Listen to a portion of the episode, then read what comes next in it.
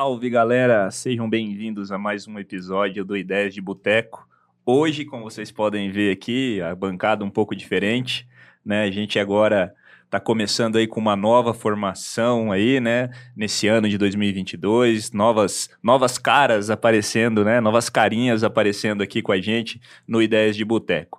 Bom, eu sou Thiago Cunha, sou professor, consultor do Sebrae, apaixonado por livros e por filosofia, e estou aqui hoje para a gente falar um pouquinho sobre um assunto muito legal, que é o mindfulness, né? A gente vai falar um pouquinho sobre esse assunto, explorar algumas possibilidades, entender um pouquinho como isso funciona, né? Mas antes da gente começar aqui o nosso bate-papo, apresentar os novos integrantes, né, do Ideias de Boteco, que vão fazer parte aí do ano de 2022 desse projeto. Então, Bruna, seja bem-vinda, né? Se apresenta aí para o pessoal, para o pessoal te conhecer, saber quem você é. Uhum.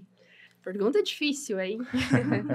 Bom, eu sou a Bruna, sou psicóloga, professora, mas eu sempre falo, né, que isso não necessariamente é o que eu sou, é o que eu faço, né? É a minha profissão, embora ela seja meio que a minha vida, porque eu sou bem workaholic, mas eu sou completamente apaixonada por livros, café, chocolate meio amargo e reflexões aí sobre a vida, né? Sobre boas problematizações. E acho que é isso. Legal, Bruna. Vai. Seja bem-vinda ao Ideias de Boteco. Obrigada. Com a gente aqui, né, o nosso companheiro, já participou com a gente de outros episódios, né, mas agora vai fazer parte aí do nosso time, o professor Leonardo. Professor Leonardo, seja bem-vindo. Boa noite, boa noite, Tiago, boa noite a todos.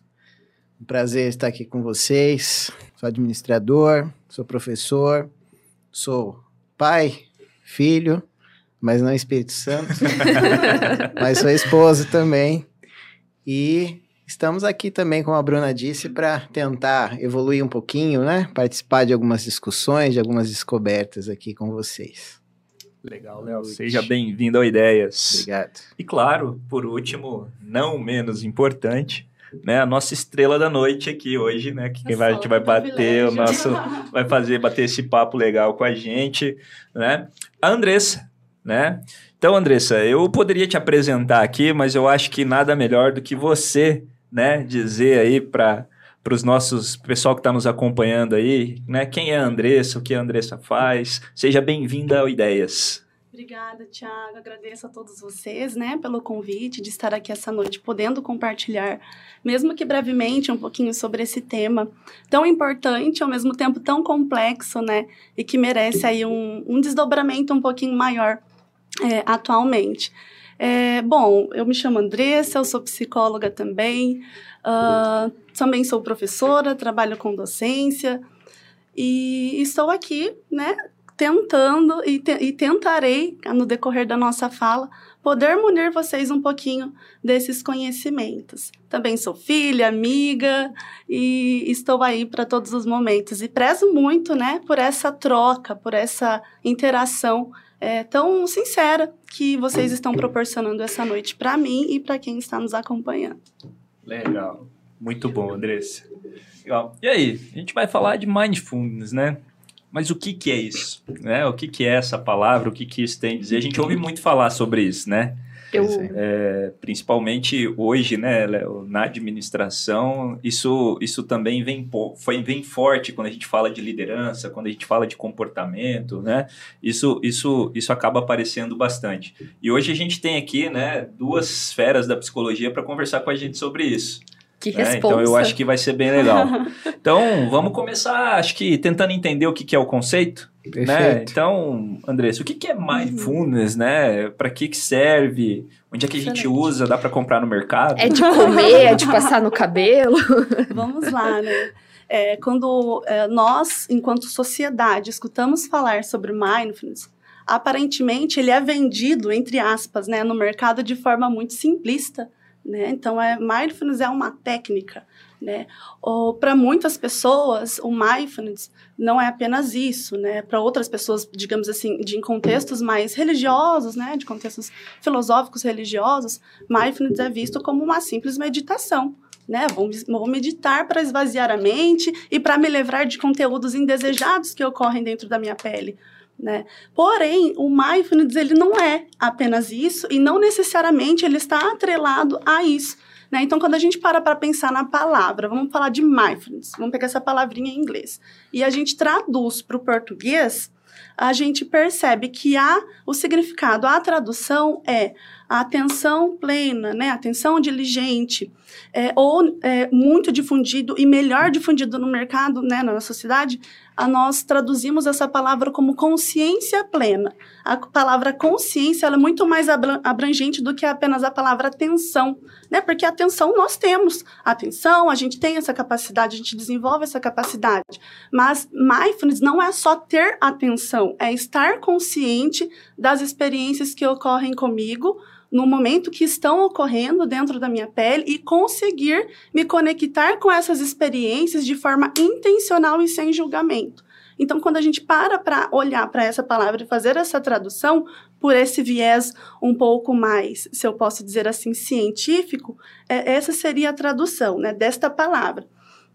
E, e eu poderia falar aqui depois, caso seja do interesse de vocês e de quem assiste, é, um pouquinho sobre o, o mindfulness, né, é, sendo descrito através desse viés e de outros vieses também que está muito ligado, como por exemplo a filosofia, né, o contexto religioso budista. Né, geralmente as pessoas ligam quem pratica mindfulness precisa ser budista ou precisa ter um conhecimento sobre essa área, né, e não necessariamente. Isso vai variar muito, então tem muito mais estudo em cima do, dessa capacidade né, uh, mindfulness que nós, seres humanos, temos do que necessariamente estar uh, conectado a alguma filosofia religiosa.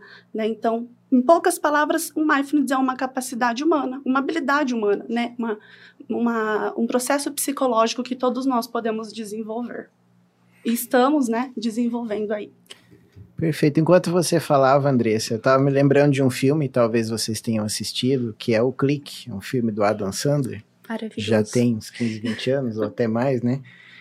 E justamente onde ele trata dessa questão do piloto automático, né? A gente entra na nossa rotina, na nossa obrigação e fecha o olho e vai, né? Até muito tempo se passar e você dá, dá, dar-se conta de que você tomou decisões, de que você viveu coisas sem ter vivido, né? Tem a ver um pouco com isso. Você então diz que essa atenção plena, ela é a capacidade da gente treinar a mente da gente, os hábitos da gente, para que a gente possa viver mais o presente e presenciar mais as próprias decisões e, e vivências. É isso, isso Léo. É bacana a sua interpretação. É, é, nessa linha mesmo de raciocínio, né? Inclusive, esse piloto automático também é uma linha de conhecimento dentro né, dessa, dessa, desse contexto acadêmico que estuda o mindfulness, que a gente chama de é, mindlessness, que é a nossa desatenção, é viver, de fato, aí seguindo... Uh, é, é, é, o piloto automático roubou os hábitos diários sem estar ali conectado com o que está acontecendo. E nesse sentido, quando a gente para para pensar no mindfulness, é, não é somente assim estar atento do que está acontecendo aqui agora, né? Estar no hoje presente, né? Então, por exemplo, uh, é, isso é, sim, é, simplificar algo que é um pouquinho mais complexo, né? Então, por exemplo, eu tenho ciência de que hoje é quarta-feira, aproximadamente 8 horas da noite. Eu estou atenta a isso. Né? Isso não é uma novidade para mim, que eu estou sentada aqui conversando com você. Então, eu estou mindfulness simplesmente porque eu tenho essa consciência? Não. Simplesmente eu posso estar conversando com você e não estar conectada com as experiências que estão ocorrendo aqui dentro. Então, de certa forma, eu não estou mindfulness. Né? As pessoas falam, ah, mindfulness é tomar um banho quente, apenas sentindo a, o, o a água caindo no corpo.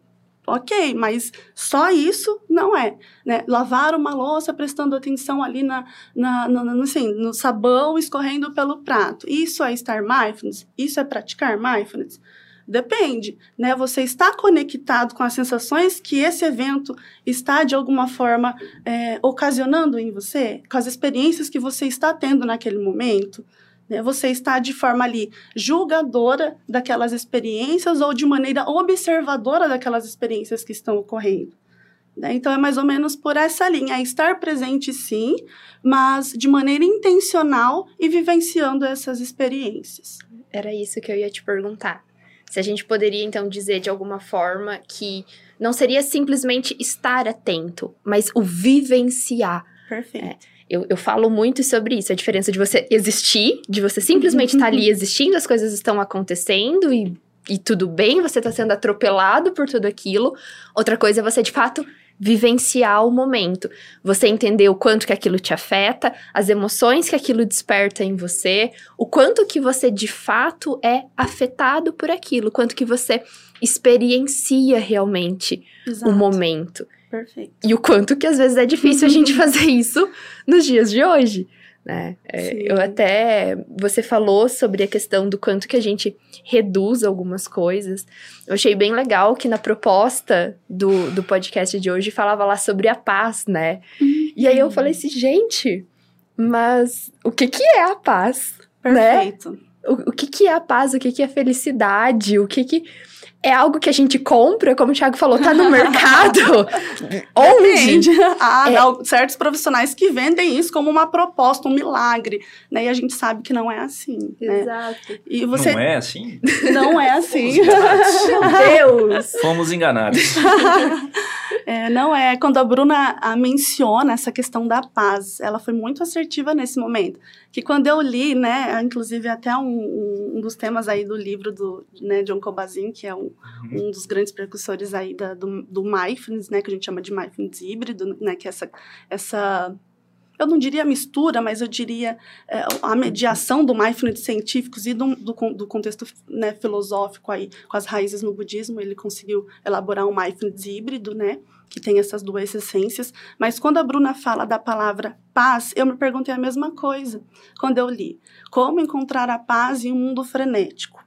Eu fiquei me perguntando isso durante o dia, durante os últimos dias, mas exatamente de qual paz vocês estão se referindo? O que é paz para você? Parece simples. Mas se eu perguntar para você, eh, Léo, o que, que, seria paz para você, Tiago? O que, que, seria paz? Então, para mim, paz é um conceito bem, bem difícil de definir, né? Porque existem momentos e momentos, né? Uhum. É, por exemplo, depende do contexto. Né? Eu tenho essa mania, né? De, de, de, principalmente na administração, né? Eu sempre costumo dizer que tudo depende. Então, para mim, paz também tudo depende. Né? para psicólogos, é, isso também mim, costuma ser uma ótima mim, resposta. Assim, tudo depende também, né? É, é tudo contextual. Porque, por exemplo, Paz pode ser, para mim, pode ser, por exemplo, curtir ali um momento com a minha filha, brincando ali, na agitação dela, né? Então ela tá agitada, mas para mim é um momento de paz né? É, paz para mim é, por exemplo, quando eu sento em casa lá, vou ler os meus livros, né? Isso para mim é paz, né? Então, assim, eu acho que existem várias situações, eu acho que cada um, né, vivencia a sua paz. A gente estava conversando, né? A gente teve aqui um, aquela, conversando, né? Nos livros que a gente já fez nos episódios anteriores, tem aquela, aquela, a gente falou sobre o Sartre, né? Sobre aquele aquele livro dele lá, né? Como é que era o nome, Léo? Entre quatro paredes. É, entre quatro paredes, exato. Entre quatro paredes. E a gente discutia sobre o inferno, né? A gente falava sobre o inferno e sobre essa questão, né? E lá no, nesse texto do Sartre ele destaca muito essa questão de que o inferno é, é a gente mesmo que produz, né? A gente mesmo que cria uhum. as situações, né? Então eu vejo muito essa questão, o que, que é paz? Eu acho que paz é quando eu não estou vivendo o meu inferno. Perfeito. E é, eu entendo, é, a paz seria a ausência de conflito, aí a gente cai nisso que o Tiago acabou de falar, né? É, quer dizer, será que o conflito. Então, havendo conflito, não há paz? Mas se eu estou ensinando minha filha num episódio de conflito, eu posso estar em paz justamente porque eu estou cumprindo Exato. minha função de pai. Perfeito. Então é, é, uma, é um conceito bastante complexo. Mas é aí é, que tem uma coisa muito incomum na descrição que vocês exporam aqui.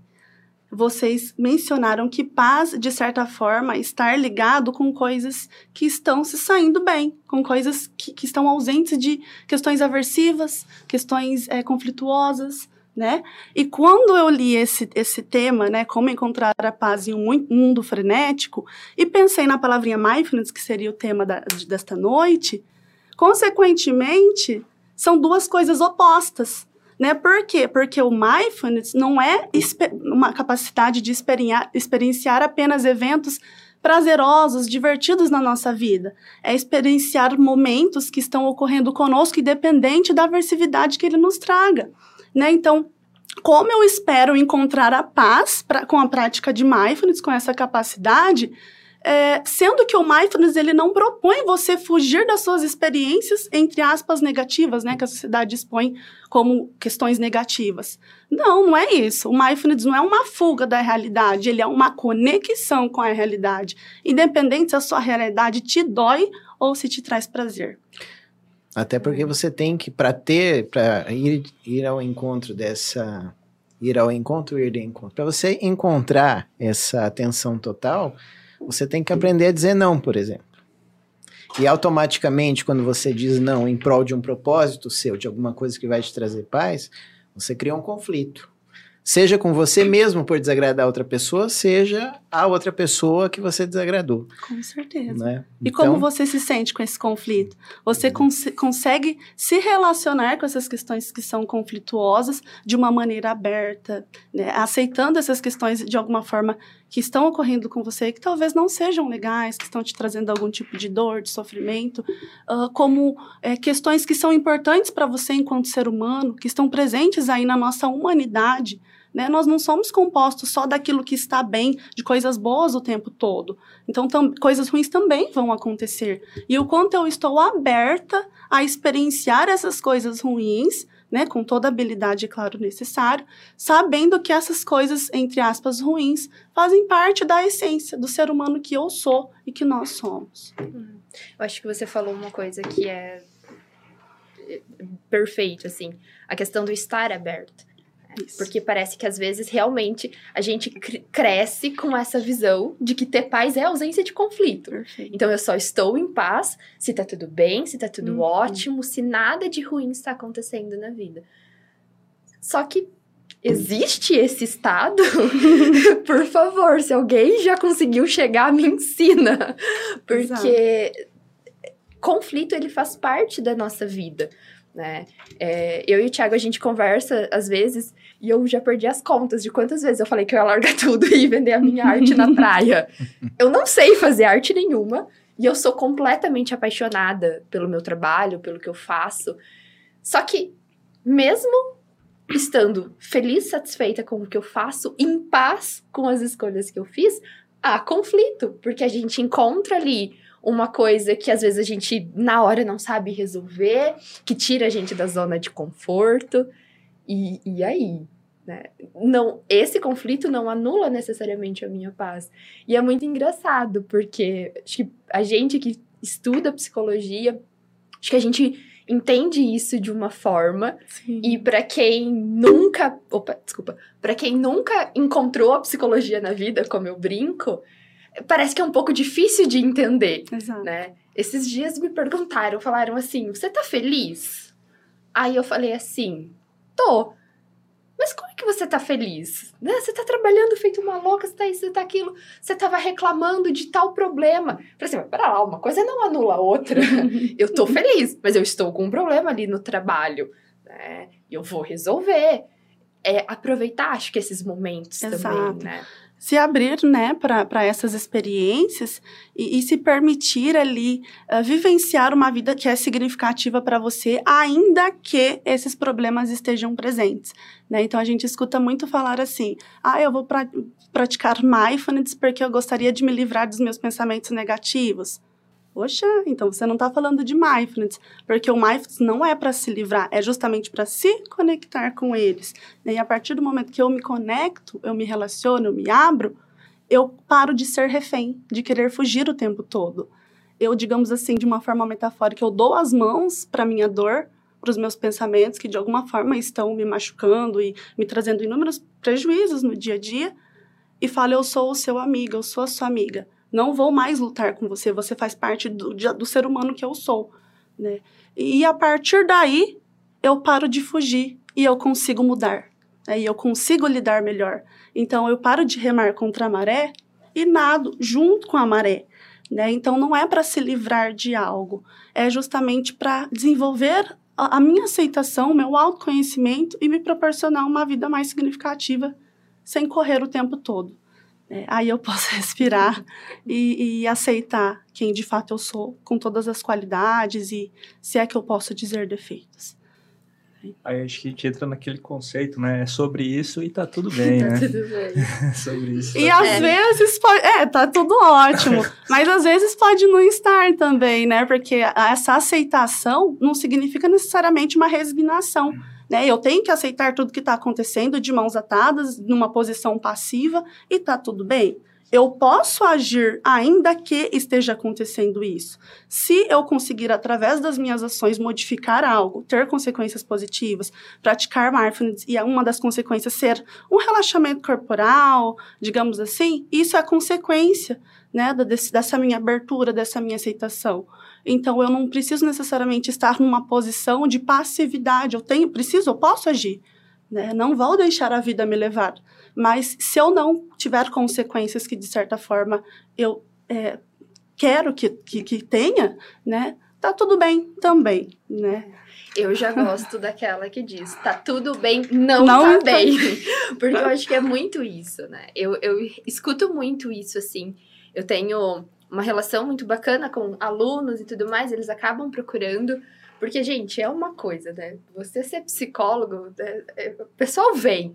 E eu achei muito engraçado que muitas vezes a pessoa tá ali conversando com uma pessoa que ela confia, que ela enxerga naquela pessoa como até um, uma amiga, mas ela reprime completamente. O quanto que as pessoas chegam e falam assim: ah, eu sei que é errado sentir isso. Normalmente eu olho e falo: quem é que te disse que é errado sentir isso? Porque é o que você tá sentindo. Como é que você vai conseguir de fato lidar com isso e, e resolver os problemas, as coisas que você precisa resolver, se você não consegue nem reconhecer que você tá sentindo? Poxa, às vezes não tá tudo bem, às vezes a gente passa por situações na vida que gera raiva, que gera revolta. Olha nas redes sociais, né, ultimamente, o quanto de casos aí que surge que geram de fato revolta. Você vai dizer que simplesmente está tudo bem? Não, tem coisas que não estão bem. Né? Mas a gente precisa entender que não está bem, parar e pensar o que é que a gente pode fazer a respeito. Mas se a gente está ali, de que assim, eu não entendo isso que eu sinto, o quanto que isso me afeta, aí sim que eu pergunto, como é que você vai encontrar paz? Né? Porque às vezes você tá tão desconectado com o que você sente, você está reprimindo tanto ali, que mesmo que talvez você já até tenha paz, mas você nem sabe, você não sabe reconhecer a paz ali naqueles momentos, né? Eu achei interessante porque é o que você falou sobre a questão do quanto que às vezes as pessoas vendem como algo reducionista, né? Sim. É como se a paz ou a felicidade fosse um produto que você pode ter eu já vou por uma via um pouco diferente, porque eu acho que a paz, a felicidade são estados, né? São momentos, são processos. Não é algo, não é um produto que você compra e você tem ali para sempre. Eu gostaria que fosse. Volto a dizer, tá? Quem tá aí ouvindo a gente trabalha com desenvolvimento de produtos. Se vocês chegarem nessa fórmula assim, porque, na verdade, é um trabalho duro ali, diário, né? Para você E construir. é um treino, principalmente, né? É um treino. Uh, justamente essa constância, né? Uh, é interessante até colocar, quando você destaca, mencionou novamente essa questão do vender isso de forma muito fácil. Uh, isso é um perigo, é um grande problema. Né? Então, eu, eu vejo muito por aí anúncios de que Faça mindfulness e se livra dos seus pensamentos negativos. Faça mindfulness e você vai encontrar a sua felicidade. Né? Vem aqui, é, faça mindfulness para você esvaziar a sua mente. Olha só, né? Se é estar em contato, como que eu vou esvaziar algo? Né? Então, assim, tem, tem assim, manchetes, um marketing muito difundido no mercado sobre o que é algo tão complexo, que é tão estudado cientificamente, é algo de tantos anos, né? E é algo tão, digamos assim, poderoso e importante, sendo reduzido a simplesmente isso. Né? Então, é até uma recomendação. Saibam os profissionais que vocês estão colocando, né, as vidas de vocês, expondo ali a, a história de vocês, estão, é, de alguma forma, confiando né? Porque nem todo profissional que vende um, um produto desta forma necessariamente tem uma boa fundamentação e bagagem para, para, para estar, estar ali trabalhando com isso. Né? Então, é, fica aí a diquinha.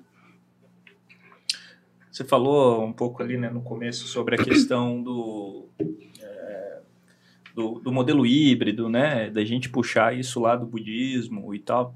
E o, né, no Japão a gente tem um conceito para essa condição que é o Ikigai, né, que fala muito sobre essa questão do bem viver, né, da, da dessa questão da harmonia, de se, de se estar em paz, né? O Ikigai ele traz muito esse conceito da, da questão da qualidade de vida, né, uhum. dessa condição. E eu acho que vem muito dessa questão também do mindfulness, né, dessa uhum. questão. Então assim, acho que tem um pouco um pouco disso, né, misturado e tal. E a gente está falando justamente dessa conexão, né? Sim. É, e você acabou de falar, né, que a questão do mindfulness é estar, assim, a gente está em contato, né, e como é que a gente então vai esvaziar, né, a mente e tudo mais. E, e a gente tem, né, a gente lê algumas coisas, a gente percebe algumas coisas. Por exemplo, é, a gente lê um livro aqui, é de Quanta Terra Precisa um Homem, do Tolstói, né, e, e no livro ele tem uma passagem lá que ele fala justamente sobre o viver o agora. Uhum. Né? E, e, a gente está conversando aqui e, e, aí veio a minha cabeça, né? Uhum. Assim, parece que muito desse do que a gente está discutindo aqui sobre o mindfulness, ele tem muito a ver com esse negócio do viver o agora, Sim. né? Naquele momento, você se conectar com aquilo que está acontecendo ali naquela Sim, relação, não se preocupar com o que está acontecendo lá, porque você não está lá, né? Você está aqui. Então, Sim. viva aquele momento aqui, né?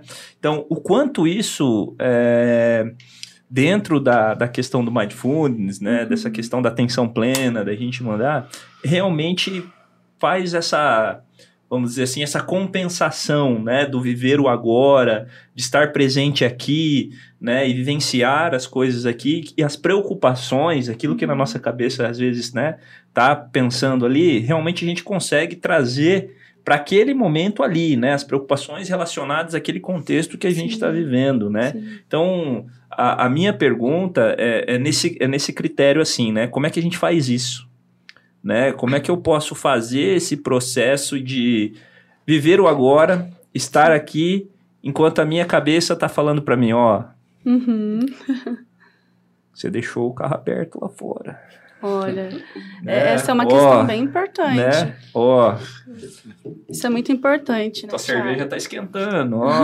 tua filha tá lá na sua casa, né? Será que ela já foi dormir? Amanhã ela tem aula, tem que dormir cedo, tem que... E aí, e aí? Ótima cada... observação. Amanhã eu tenho 53 reuniões, meu Deus, o que, que eu vou falar em cada uma delas? É a, a nossa mente ela adora, digamos assim, nos contar histórias e nos tirar ali de alguma forma do foco do que está acontecendo, né?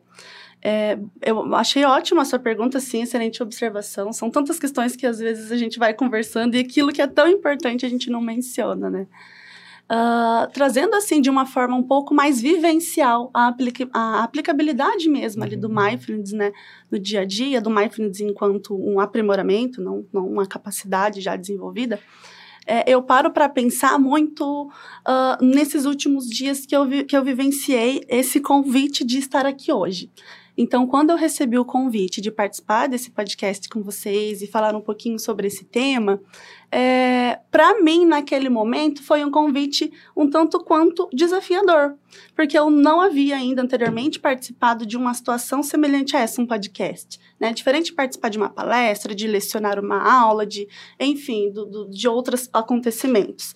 Então, quando eu recebi esse convite, Consequentemente, né, é, é, posso dizer assim que me surgiu inúmeros pensamentos e reações e sensações fisiológicas, né, reações corporais mesmo.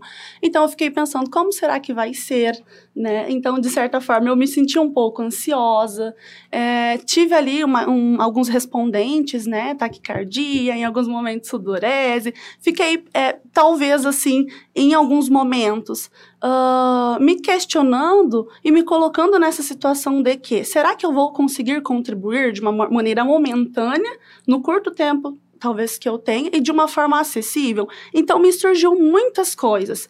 Eu poderia, primeiramente, lutar com esses eventos, com esses pensamentos. Ai, Andressa, para de pensar nisso. Ai, Andressa, nossa, você está se cobrando dessa forma. Ai, Andressa, você não pode se sentir ansiosa assim. Né? Então, eu poderia me fundir, me, me, me, digamos assim, me agarrar a esses conteúdos que surgem na minha mente, a esses pensamentos, como se eles fossem verdades absolutas. Né? Então, como se de fato eles estivessem ditando quem eu sou, o que, que eu, devo, eu deveria fazer naquele momento, mas não, né? São acontecimentos e respondentes que aconteceram comigo e que tudo bem ter acontecido comigo. Estar nessa situação, de fato, é uma situação nova, né? Então, o que que eu fiz? O que que eu vim nutrindo durante esses dias? Poxa, como que eu estou me sentindo? Né? O que, que, que, que esse convite está trazendo para mim enquanto respondente aqui dentro da minha pele? Eu posso me permitir sentir essas sensações? Ou eu preciso me cobrar por estar me sentindo assim e dizer que eu deveria me sentir de outra forma? Né? Não, eu posso, eu tenho essa permissão, sou um ser humano. É um momento novo, é um ambiente novo. Né? Então, passar por essa experiência de me sentir de alguma forma ansiosa, de pensar é, e, e, e, observar os pensamentos que me surgissem, tudo isso eu me permiti viver. Eu não fiquei brigando com isso. Né? Então, e de alguma forma, sabendo também que esses pensamentos não necessariamente vieram para ficar. Então, o que talvez uh, hoje é, estamos na quarta, mas o que talvez na segunda me foi um pensamento muito frequente, é, da mesma forma como ele veio, ele foi.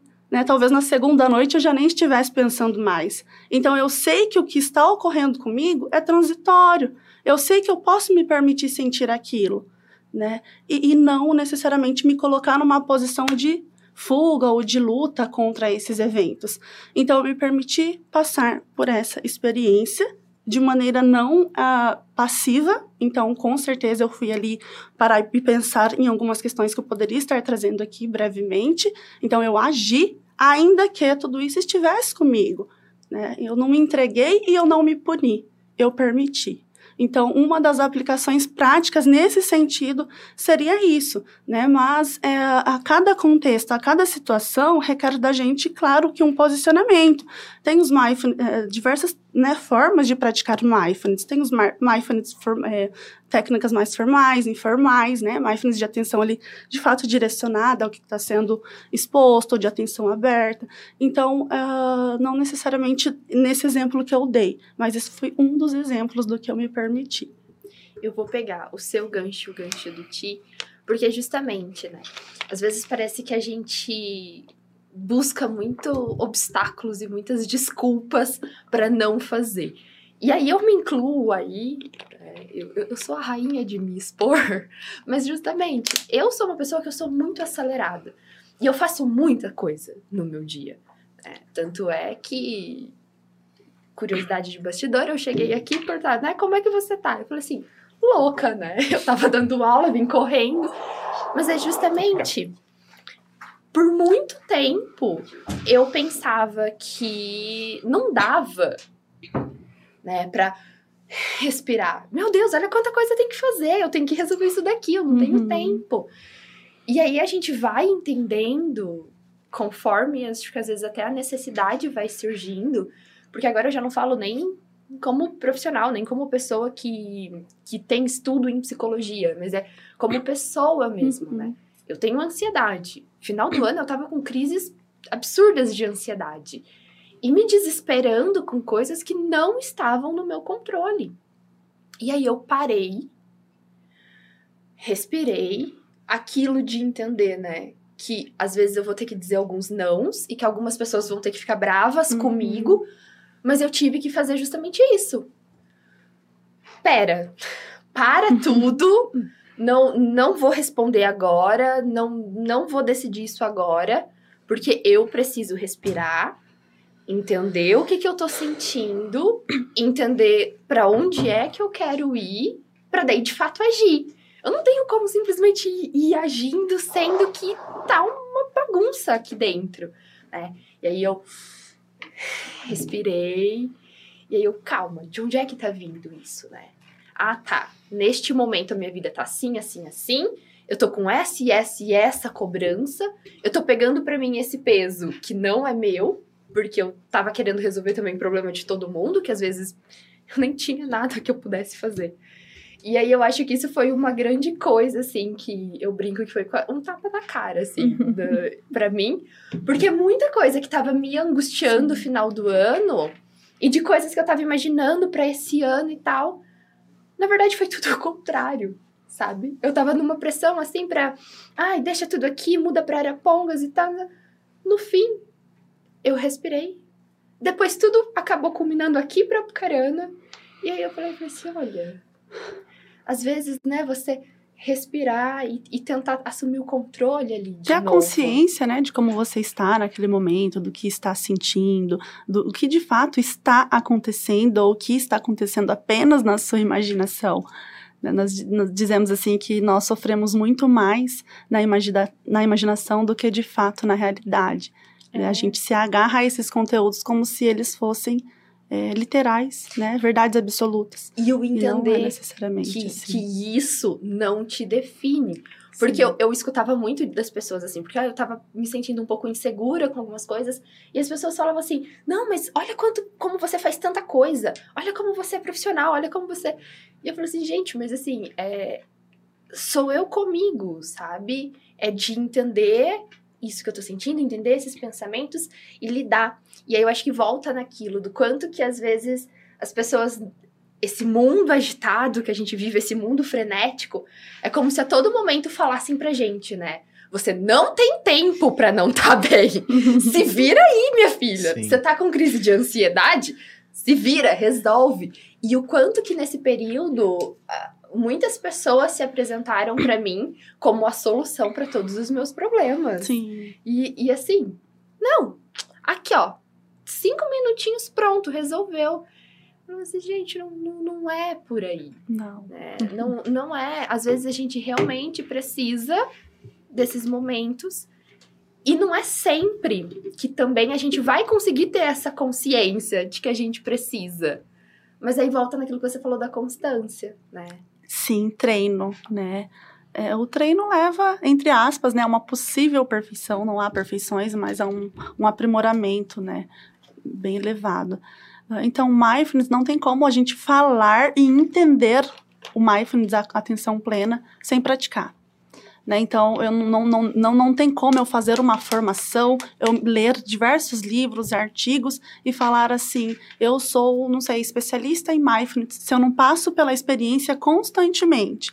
Né? Então, quando nós estudamos mindfulness, é, 50% da grade do curso né, é experiencial, é prática, é vivencial. Então, não tem como a gente aprender algo e se tornar é, é, de alguma forma especialista ou, ou e ter ali é, uma certa um uma certo preparo de algo prático apenas pela teoria. Então a gente tem que se permitir passar por isso também. Então, se vocês me perguntarem, Andressa, o que é mindfulness? Talvez eu diria assim: depois de tudo isso, é praticar. O que é mindfulness, se você quer saber, então pratica. Né? Vamos praticar. Procure um profissional que te, de, fato, de, de fato te auxilie. Né? Você vai aprender muito mais passando do que talvez se eu ficasse três horas aqui explicando o que é.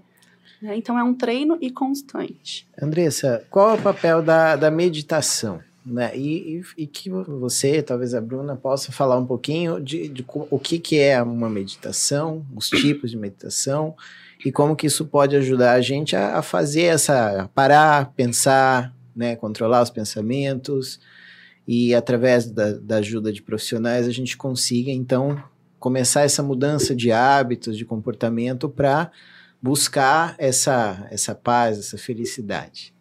Né? O que fala um pouquinho sobre meditação. Olha, é, é, comum, né, as pessoas pensarem, quando pensamos na palavra meditação, não sei se a Bruna quer falar não, também, fique à vontade. Depois eu complemento, mas pode falar. Quando paramos para pensar nesta palavra meditação, consequentemente, o que vem à nossa mente? Uma pessoa oriental sentada ali em algum local calmo, com as pernas cruzadas, e a mãozinha, né, Incenso. numa posição totalmente, uh, de fato ali estereotipada, né, e, e, e de alguma forma tentando alcançar algo, uma com uma consciência, uma elevação, talvez espiritual, uma leveza, né? É, então, quando a gente para para pensar nessa, nessa palavra meditação, ela se relaciona e está ligada a essas questões, a, a, esse, a esse protótipo, digamos assim. E isso vem muito de uma teoria, uma filosofia, né, um contexto religioso budista. Então, a gente para para pensar em Buda, né? Então, há diversas formas de meditação dentro dessa linha, digamos assim, né, religião budista. E o mindfulness, enquanto capacidade, né, é uma capacidade, é uma linha científica, nasceu também, é, digamos assim, uh, muito do seu embasamento dentro dessa linha. No entanto, o mindfulness ele é uma das formas de meditação, mas há várias formas de meditação, talvez nunca entre aqui hoje no tema, e o mindfulness é uma das formas de meditação. Né? Hoje em dia, uh, já é mais aceito dentro da comunidade científica utilizar a palavra mindfulness e meditação em um único contexto. Então, a gente até fala meditação mindfulness. Né? Hoje é mais aceito devido aos estudos, aí a, a, o que John Kabat-Zinn emprega né, ali no, nesse modelo híbrido, mas até há um tempo, ou na, quando, for, quando a gente comenta e conversa numa comunidade estritamente científica, é, a gente não costumava atrelar a pa palavra mindfulness com a meditação, porque pode ser entendido de maneira separada, divergente. Né? Pode, a, a ciência traduz de uma forma, o contexto é, budista coloca de outro, mas John Kabat-Zinn, que é um cientista e um praticante budista de mindfulness, ele conseguiu, digamos assim, migrar essas duas áreas de uma maneira secular, né? Que não, não entra numa questão religiosa.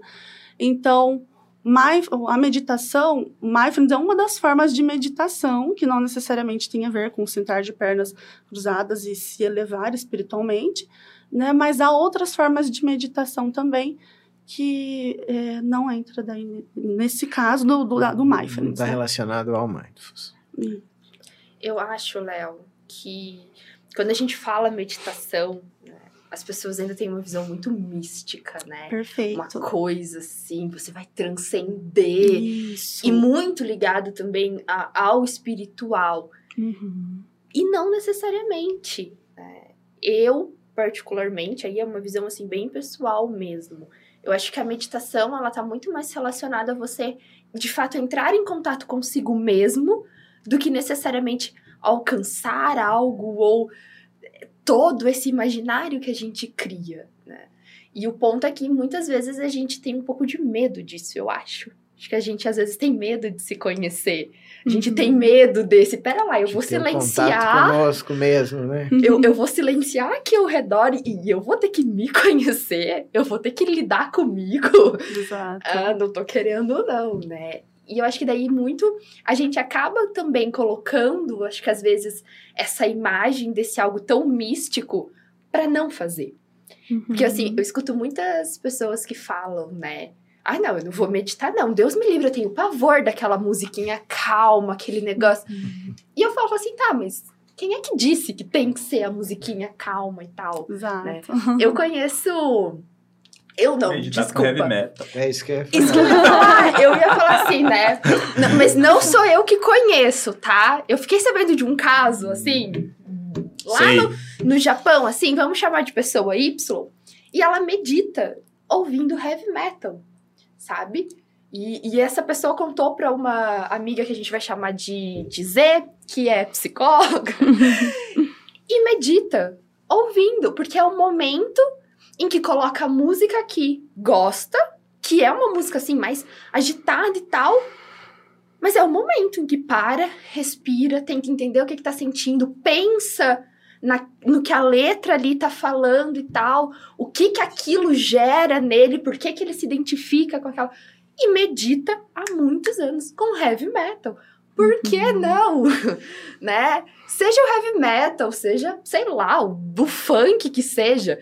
Se é o que você gosta e é o que você consegue entrar em contato consigo mesmo, por que não?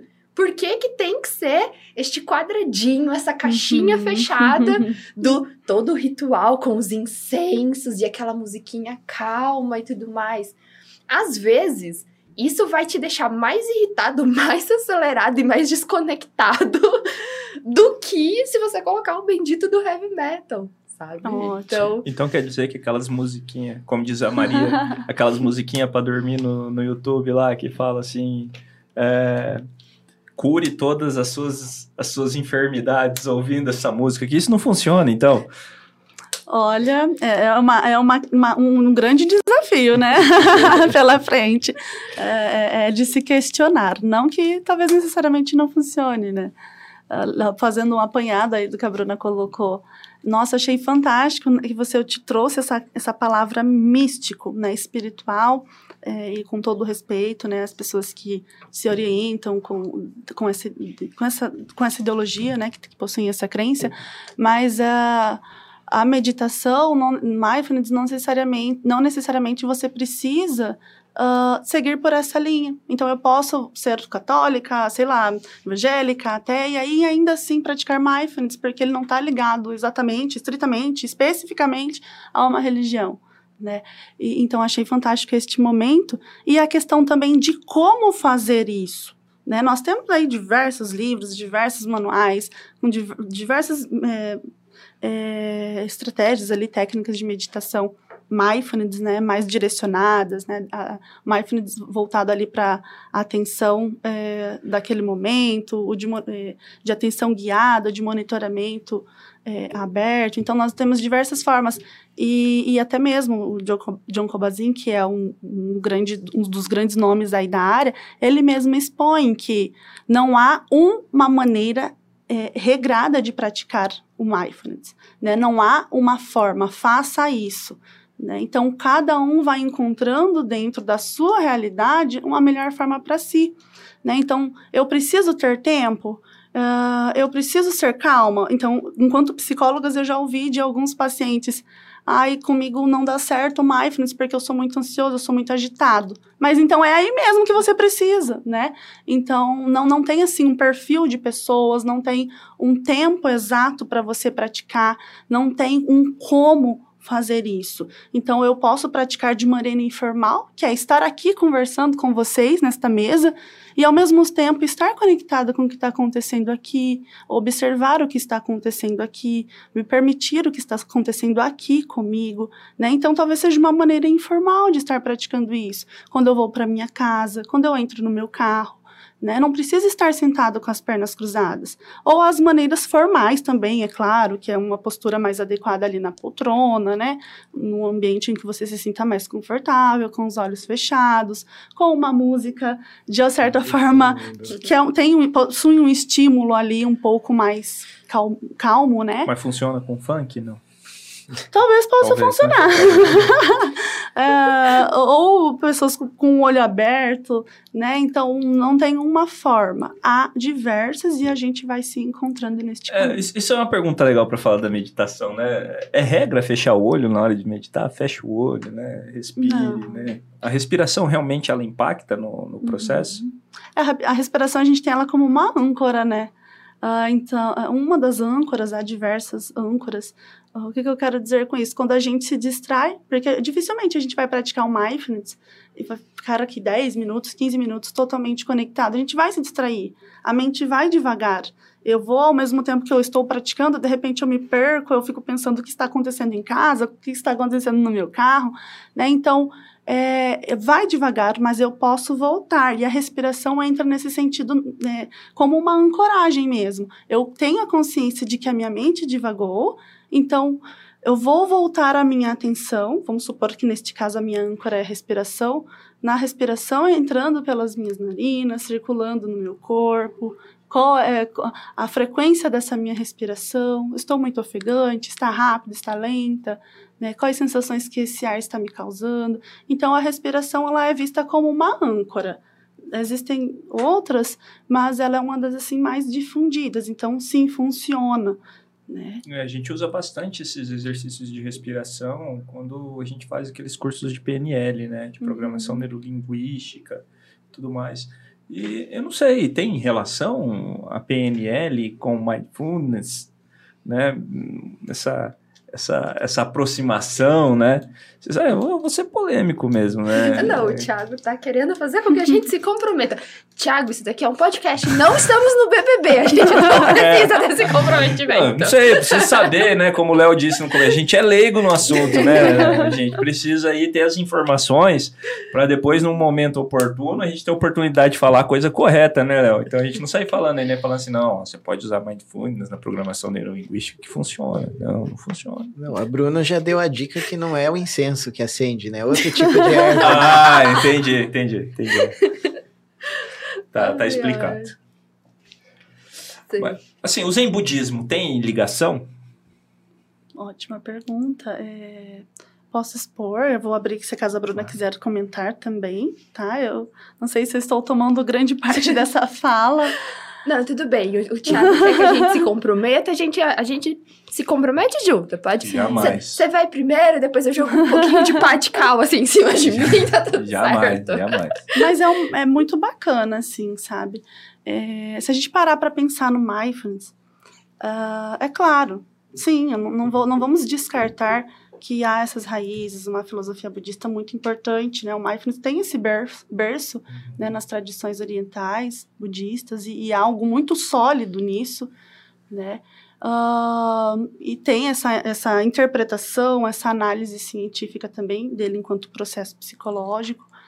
Ah, no entanto, ah, como eu citei, o, o John Kabat-Zinn, né, enquanto um médico, um cientista e um praticante né, da- da- do mindfulness budista, ele conseguiu fazer essa conversa né, entre esse viés científico e esse viés budista. Então eu não eu seria talvez assim equivocada se eu dissesse para vocês que não, que não tem interferência, que não tem uma ligação. Em certa parte do caminho, eles podem divergir em algumas interpretações, né? Mas é, em certa parte do caminho eles vão talvez se encontrar. Né? Então não há assim uma distinção, a gente trabalha desta forma, porém com, com essa união, com esse modelo híbrido, né? há essa filosofia, esse embasamento budista, há a interpretação científica, em alguns momentos a- elas se conversam é, preferencialmente de uma maneira ah, mais secular, mais, mais imparcial, não entrando de fato na religião, né? mas digamos assim que há esse amparo. E, e graças a- a- aos grandes estudiosos aí da área, hoje em dia a gente sim utiliza né, grandes eh, embasamentos, essências aí budistas na aplicação, né, no trabalho dessa área de mindfulness. No entanto, eh, verbalizando e, e trabalhando de uma maneira mais imparcial mesmo. Então, tem, tem sim. É só que a interpretação, a visão de mundo, a visão do que é o mindfulness para o budismo, né, lá tradicional, é, e ir para a ciência, talvez em certo momento vai ter uma interpretação, uma resposta diferente, Diferente. mas que em algum momento eles têm essa sincronia, eles se encontram, né? Então não é um erro. E, e- é importante, e, e dificilmente eles vão andar separados. Sim, dificilmente. Né? Então, ah, posso, ah, de, eh, de alguma forma, não entrar na- nas questões eh, budistas, religiosas? Posso. Né? Eu posso trabalhar com mindfulness enquanto processo e de forma mais imparcial mesmo. Posso, como eu falei lá no começo da fala né? Mas a gente não pode negar que sim, que tem uma certa uma certa influência.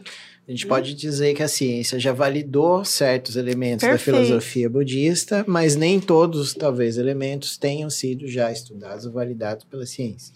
Então há essa confluência, mas há uma distinção clara entre o que é um- a questão do processo psicológico, essa parte científica, e o que é. Uhum. Isso Mas eles mesmo. vão estar se tangendo o tempo inteiro Sim. ali. Sim. Perfeito. Bruna. Eu sei de um professor, Léo, é, assim, não é aqui, tá? Cariana, Brasil, não. Não, é é lá país. dos Estados Unidos, sabe? Isso, Que ele Portugal. dizia muito assim para os alunos que todo ponto de vista nada mais é do que a vista de um ponto, sabe? e talvez seja justamente isso, né? É, quando pergunta, por exemplo, PNL funciona? Não sou a dona da verdade absoluta para te dizer funciona ou não Pra me defender, eu nunca disse isso. Eu falei o nome do Thiago em algum momento. Eu, eu, tá vendo? A pessoa se compromete. Mas é justamente. Talvez o perigo seja quando a gente quer ser tão taxativo em alguma coisa. Né? Às vezes a gente tem muito isso de querer colocar realmente tudo em uma única caixinha, né? E ir rotulando as coisas. Até do ponto de vista comercial, né? Você quer vender, você acha que achou a fórmula do bolo e você quer vender aquilo como ah, o placebo, o Brás Cubas, emplasta Brás Cubas, né? Que resolve todos os males, né? Exato. E eu acho que é muito isso.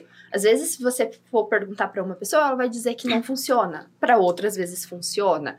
É, se você for perguntar por exemplo, vamos pegar, dentro da psicologia nós temos várias vertentes, temos várias teorias, né? A psicanálise, por exemplo, trabalha com a mente, trabalha com o inconsciente, de uma forma muito diferente do que o coach, por exemplo, entende a mente, entende o inconsciente. A análise do comportamento, né, já não trabalha com essa visão de mente, né? Trabalha mais ali com o comportamento. Mas a visão que uma pessoa que trabalha com análise do comportamento tem sobre comportamento provavelmente é muito diferente da visão que o coach tem de comportamento. Né? E hoje acontece muito isso, que é talvez uh, o bônus e ônus da globalização, de internet, da gente estar tá tudo sempre conectado e com acesso a tudo o tempo inteiro às vezes se vai pegando pequenos fragmentos de coisas e vai se tornando. Vai se fazendo recortes que têm bases é, fundamentalmente distintas, né, de paradigmas, de contextos distintos e se colam e costuram aquilo lá Exato, sem critério nenhum, exato. né? E eu falo... Você cria uma grande aberração, vamos dizer assim, né? E eu falo isso, por exemplo, quando eu vou lecionar ali sobre é, psicologia, né, as noções bem básicas ali mesmo, é, quando a gente fala, por exemplo, ah, da psicologia que surgindo ali na, na Grécia Antiga e tal, as pessoas perguntam: psicologia e filosofia é a mesma coisa? Psicologia e sociologia é a mesma coisa? Não, não é a mesma coisa. Mas a psicologia, ela nasce junto com a filosofia em determinado momento. Então, eu acho que é meio isso. É, é o que a Andressa estava falando. A gente tem coisas que vão surgindo ali meio que juntas e vão se separando.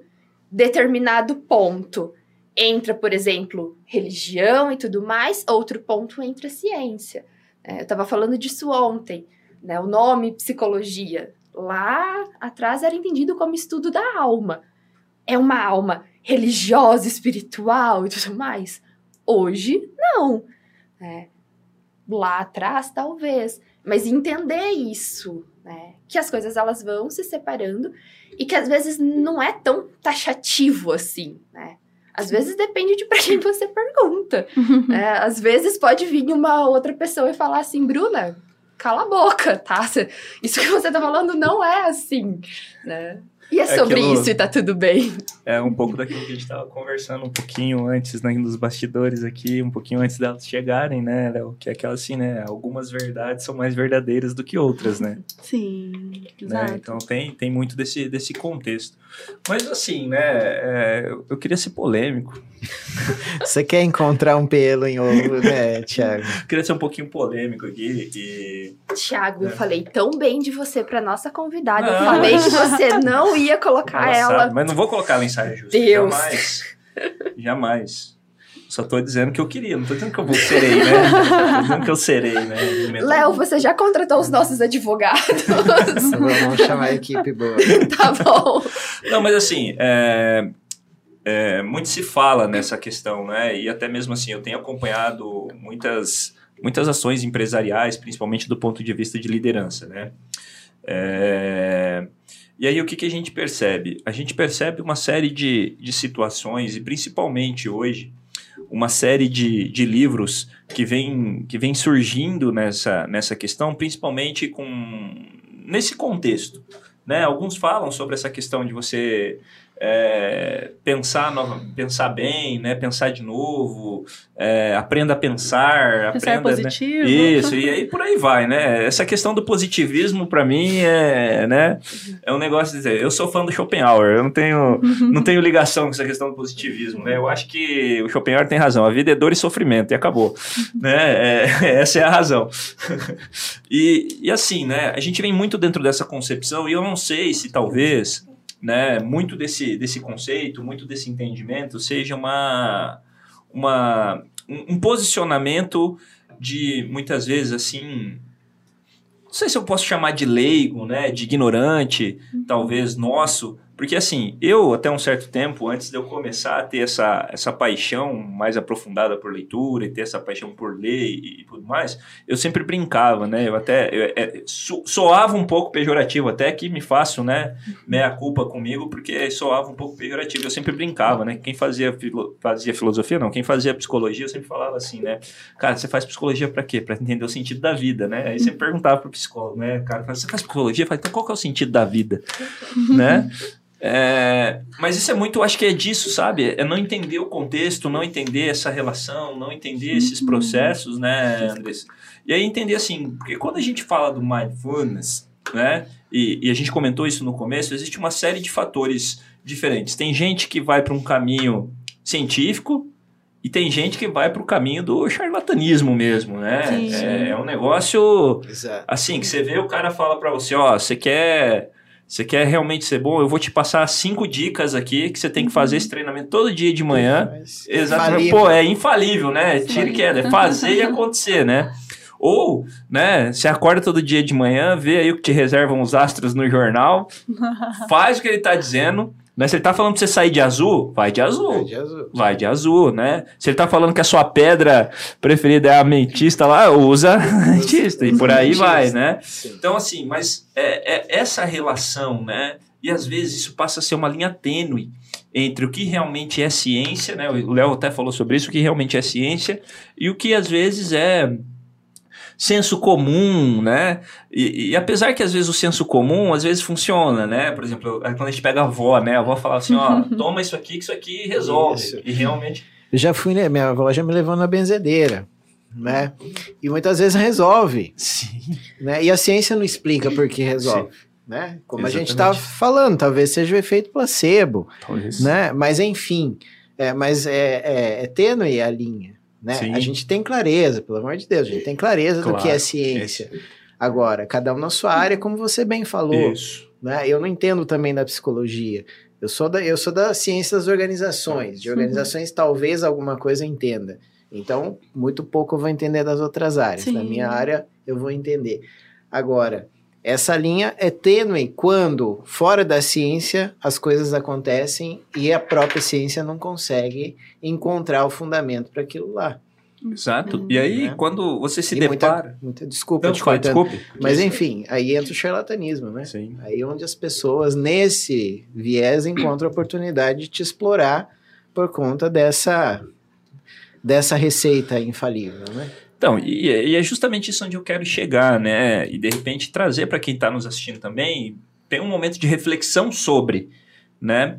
Porque até onde, né, realmente é, isso vai fazer sentido para mim e até onde não. É, eu acho que vocês duas, né, são psicólogas, vocês têm mais até autoridade, né, Léo, para responder isso pra gente.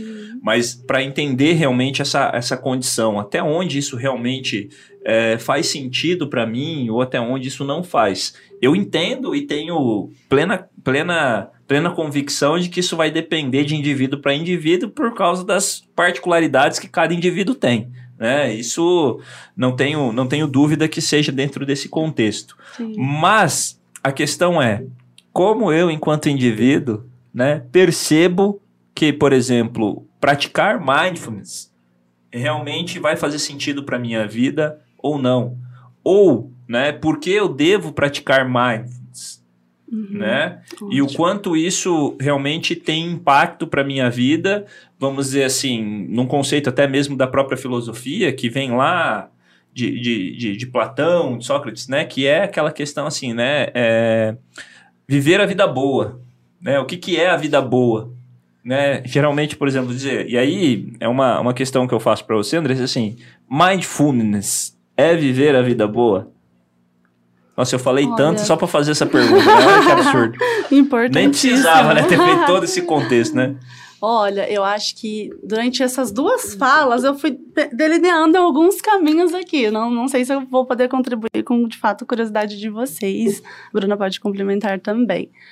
Uh, primeiramente, eu gostei dessa questão onde vocês colocaram, né, até que ponto ali há de fato esse charlatanismo, até que ponto é um trabalho de fato coerente, embasado ali, bem argumentado cientificamente, que vai ser efetivo para a vida de cada um.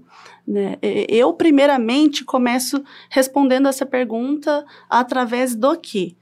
Uh, bom, pensa no seguinte: há muita falta, de fato, de conhecimento para a população, para a sociedade há muita falta de educação no sentido de ser investido né, nesses, uh, nessas pessoas desde da, da, das, da, das fases iniciais ali do, do ensino. Mesmo, né? né Isso.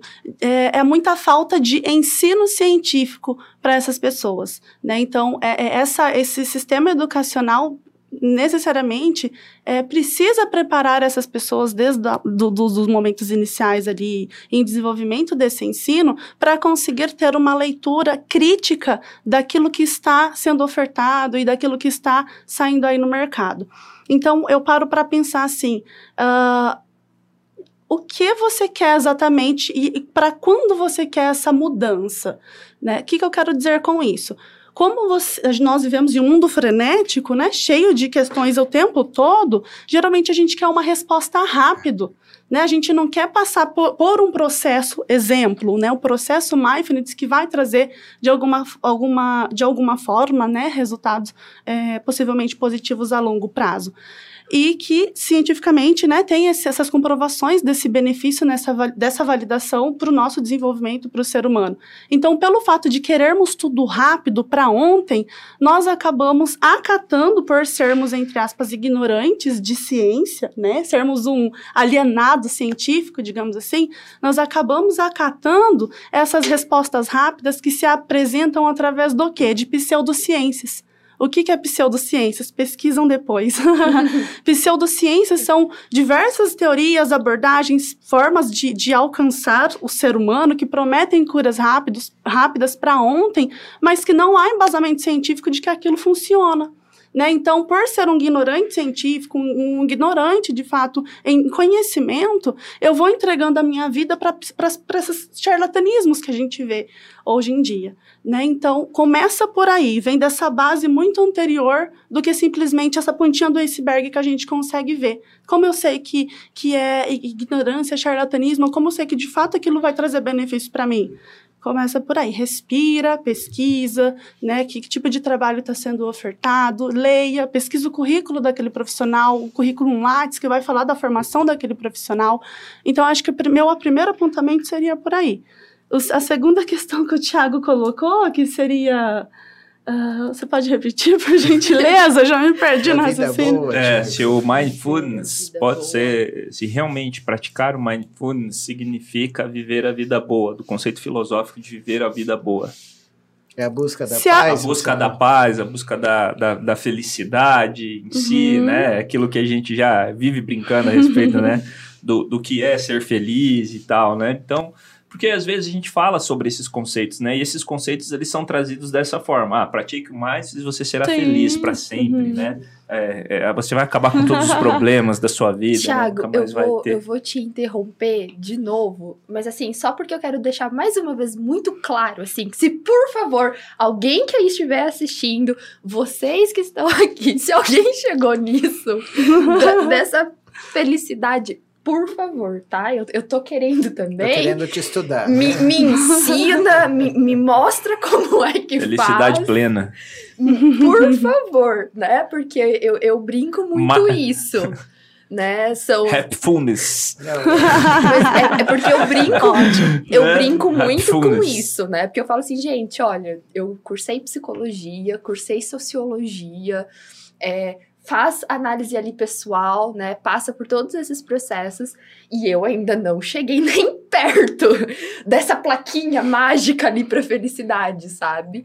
E eu brinco isso com os alunos, né? Que quando fala de psicólogo, por exemplo, ou de psicologia e desses conteúdos, normalmente a pessoa pensa que nós somos uma entidade, né? Que a gente tem uma varinha de condão, que a gente resolve o problema de todo mundo, que a gente mostra felicidade para todo mundo.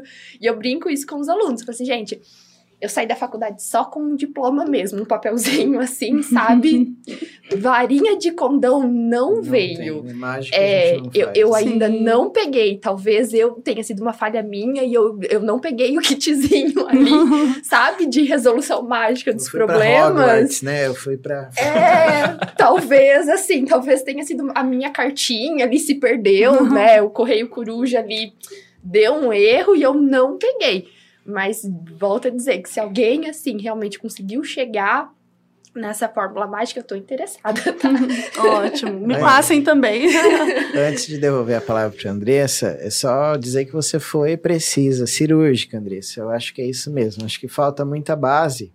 Até para nós, às vezes, que temos um pouco mais de, de formação, uhum. de vivência né, acadêmica, nós temos dificuldade, às vezes, de distinguir uma, uma terapia que é verdadeiramente científica, às vezes de outros tipos de, de, de situações, né? Sim, sim. E, e, infelizmente tem muito oportunista, né? Essa semana saiu o documentário lá no Netflix, né? O golpista sim. do Tinder, não assisti ainda, mas parece que é bastante interessante, né? Tenho ouvido críticas aí sobre a, a série, né? Mas parece que é um tema bastante interessante para a gente olhar. Mas você foi cirúrgica nesse ponto. Ai, né? E é a, a, importância mesmo da gente, é, é, da gente é, proteger né, a ciência, da gente é, validar os bons profissionais, aqueles que se especializam, aquele que tem realmente interesse, porque uhum. a oportunidade do golpista está justamente no fato de que não é um processo fácil. Isso. Né? E, e, quando você havia colocado, por isso que eu também respondi primeiramente a sua, a sua fala, que muitas vezes a ciência ela se apresenta onde ela não consegue explicar e que dá abertura para esses charlatões entrar.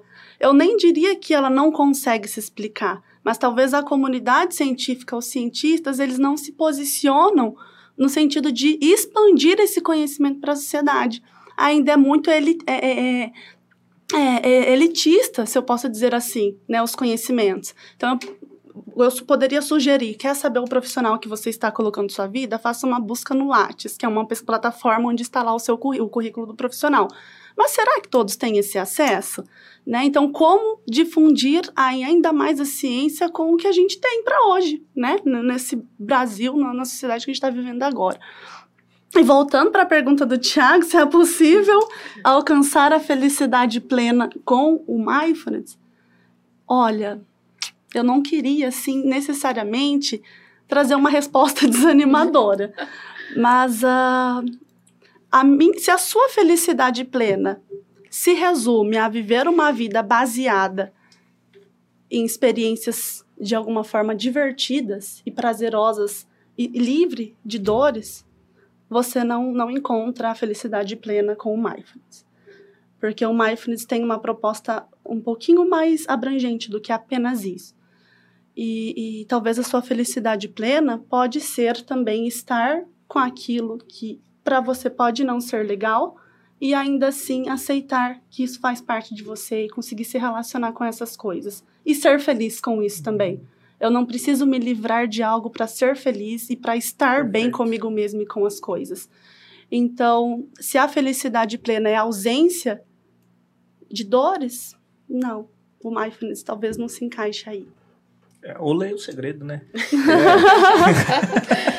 É. leia o segredo e tudo tá resolvido, né? Eu ia comentar bem isso, né? Que às vezes a gente pensa tanto na felicidade plena e no viver a vida boa aí, né? Que às vezes a gente esquece de, de vivenciar a felicidade possível. Perfeito. Às vezes a gente tá com a cabeça tão lá, naquela felicidade, naquela vida boa, que a gente esquece de vivenciar aquela felicidade possível, aquela felicidade daquele momento que nós estamos, de vivenciar aquela vida boa que já é a que nós temos. É, por exemplo, a gente estava falando justamente da questão do, dos conflitos, das preocupações e tudo mais. É, eu falo que eu, eu hoje me considero muito bem sucedida, assim, dentro do que eu considero sucesso. É, estou preocupada aqui também com as coisas que eu tenho que resolver. Afinal de contas, vim correndo para cá e tal. Saio daqui correndo para outro lugar também. Mas neste momento, eu estou feliz de estar aqui. Estou feliz com a troca que nós estamos fazendo. ao mesmo tempo que eu ainda tenho aquele pouquinho de ansiedade, aquele medinho, porque é algo novo, né? E aí? Isso daqui não é uma vida boa? Vamos largar tudo e vender a nossa arte na, Na praia. Ótimo. Ó, né? E ligando com isso que você colocou, eu fico pensando, ah, né, eu, estudos colocam que o mindfulness ele está muito ligado com a autocompaixão, com o comportamento de autocompaixão. Né? O que, que seria essa autocompaixão?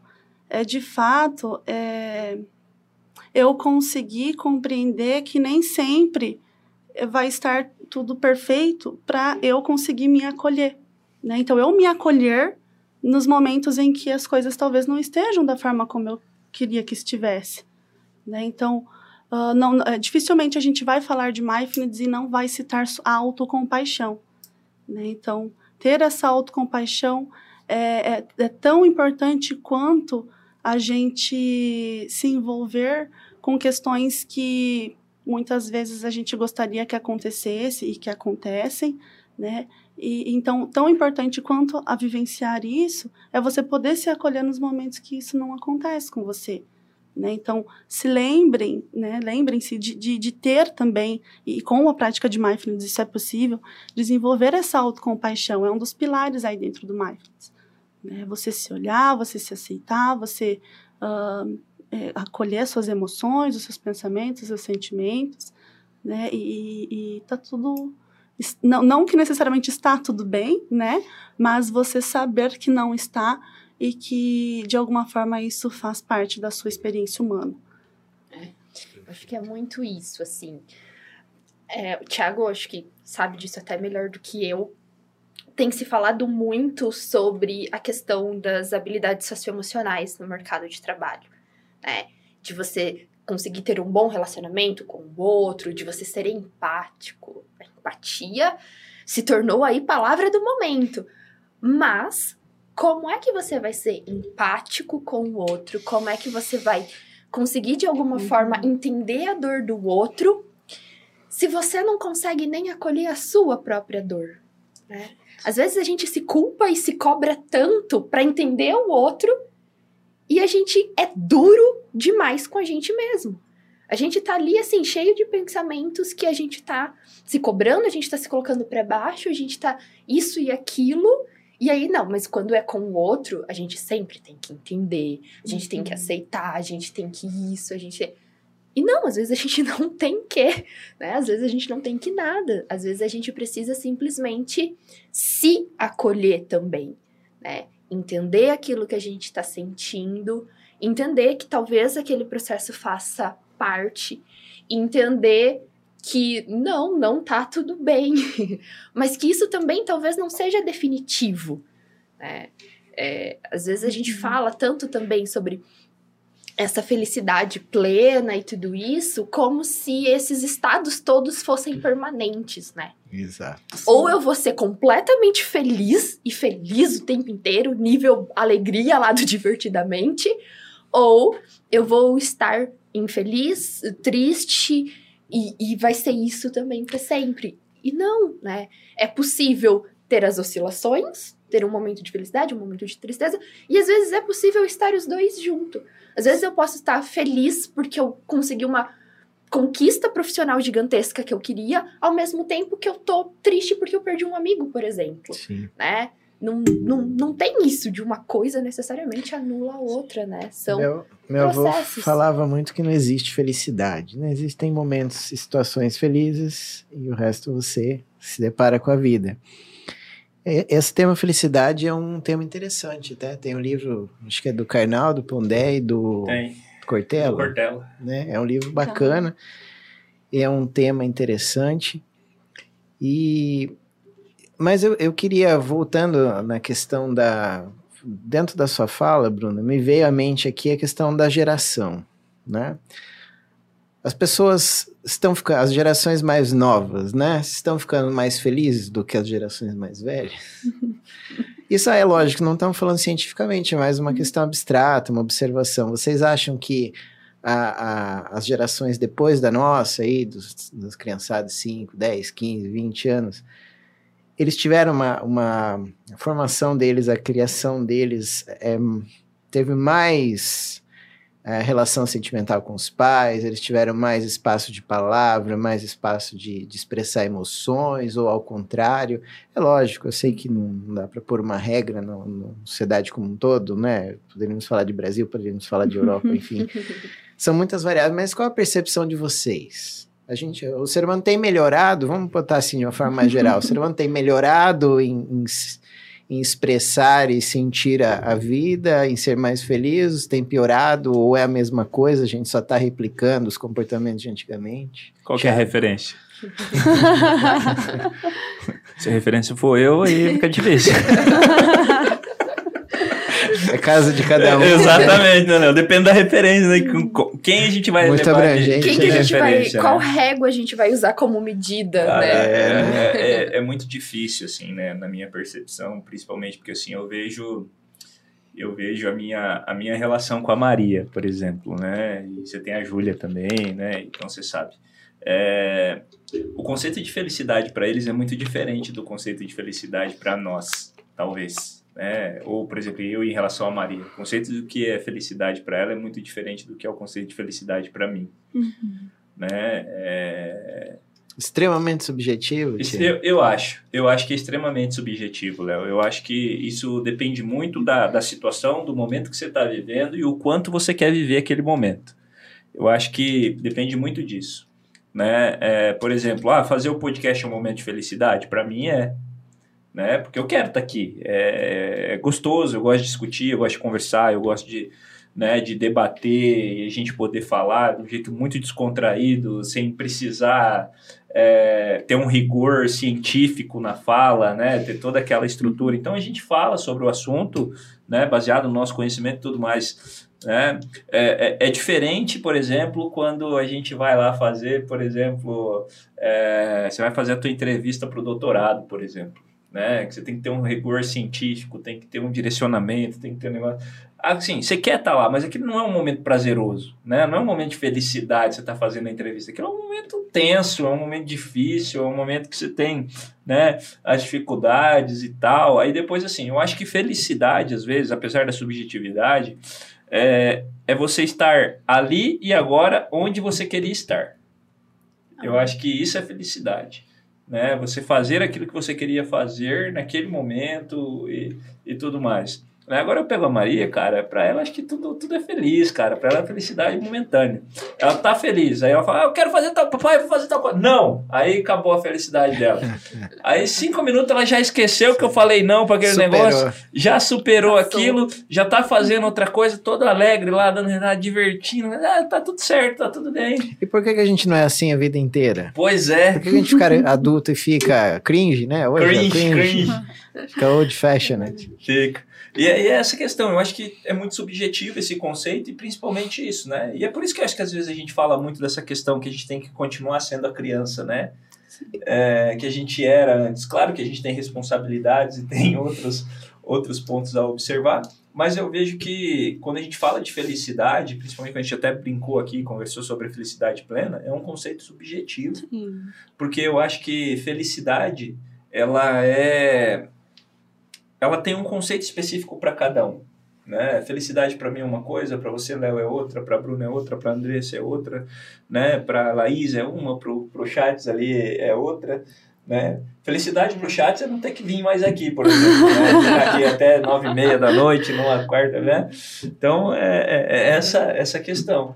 Então eu vejo, eu vejo muito disso, né? E, e, é bem legal por isso, né? Às vezes eu falo assim, né? Às vezes eu falo assim, pô, cara, é, fui pai, cara, acho que foi a melhor coisa que aconteceu na minha vida, né? Porque você começa a entender algumas coisas, você percebe, né? Como é que é fácil ser feliz, né? E a gente fica complicando é as coisas, na é verdade? Fato. Uhum. E, e eles, para eles, a felicidade é muito simples, né? E é a gente inata, fica criando, né? é, exatamente, a gente fica criando uma série de de, de condições, de pretextos. Quer moldar, né? Exatamente. Quer ensinar, quer cuidar, Isso, quer cercar.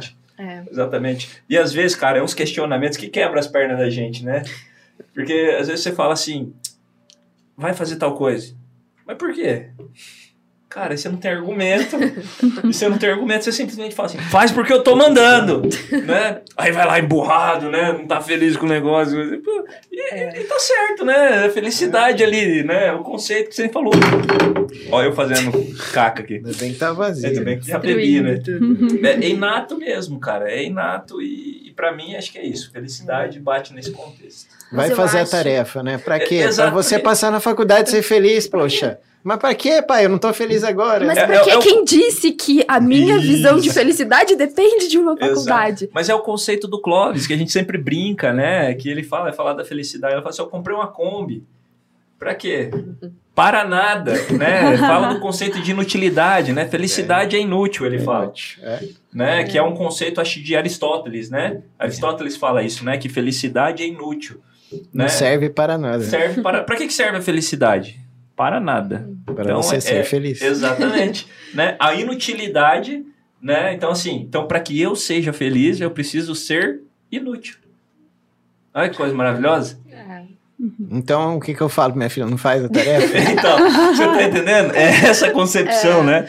Mas... É, é, é, justamente essa dualidade que nos deixa, né? E, e oposta, né? Sim. Que nos deixa mas esse, Léo, eu vou, vou, vou te cortar um pouquinho, Ti, que eu acho que vai um pouco de encontro com o que eu responderia à tua pergunta. Concordo plenamente com o Thiago de que é subjetivo. Afinal, eu gosto muito da frase do próprio Freud que ele dizia, né? A felicidade é um problema individual. Não cabe é um conselhos, problema. não cabe. cabe a cada um tornar-se feliz. Então, aí, Léo. Gosto disso. Se vire! Gosto disso, o problema é seu. O problema é seu. Mas eu acho, mas eu acho que é justamente isso. Eu não sei se a gente pode dizer que as novas gerações são mais felizes. Porque esse conceito de felicidade ele é muito individual, né? Mas eu acho que as novas gerações aí, elas estão mais questionadoras realmente. Isso de faz porque eu estou mandando já não funciona mais, né? Já e é importante que não seja, né? Uhum. Esses tempos aí, ouvi também um caso assim, que a pessoa falava, né? Falava assim: Ai, eu sei que é errado falar isso, né? Porque é, é, é meu pai por que, que é errado? Só porque é seu pai? Porque assim, a pessoa estava relatando uma situação que de fato era uma situação de abuso. Pera lá, então você tem que vivenciar uma situação de abuso apenas porque é seu pai? Pera lá. Vocês que têm filhos sabem disso até muito melhor do que eu. É uma relação que se constrói, não é? É no dia a dia. Vocês querem o melhor pro filho de vocês, mas é uma relação. Não é. E, e não deveria, eu acho que.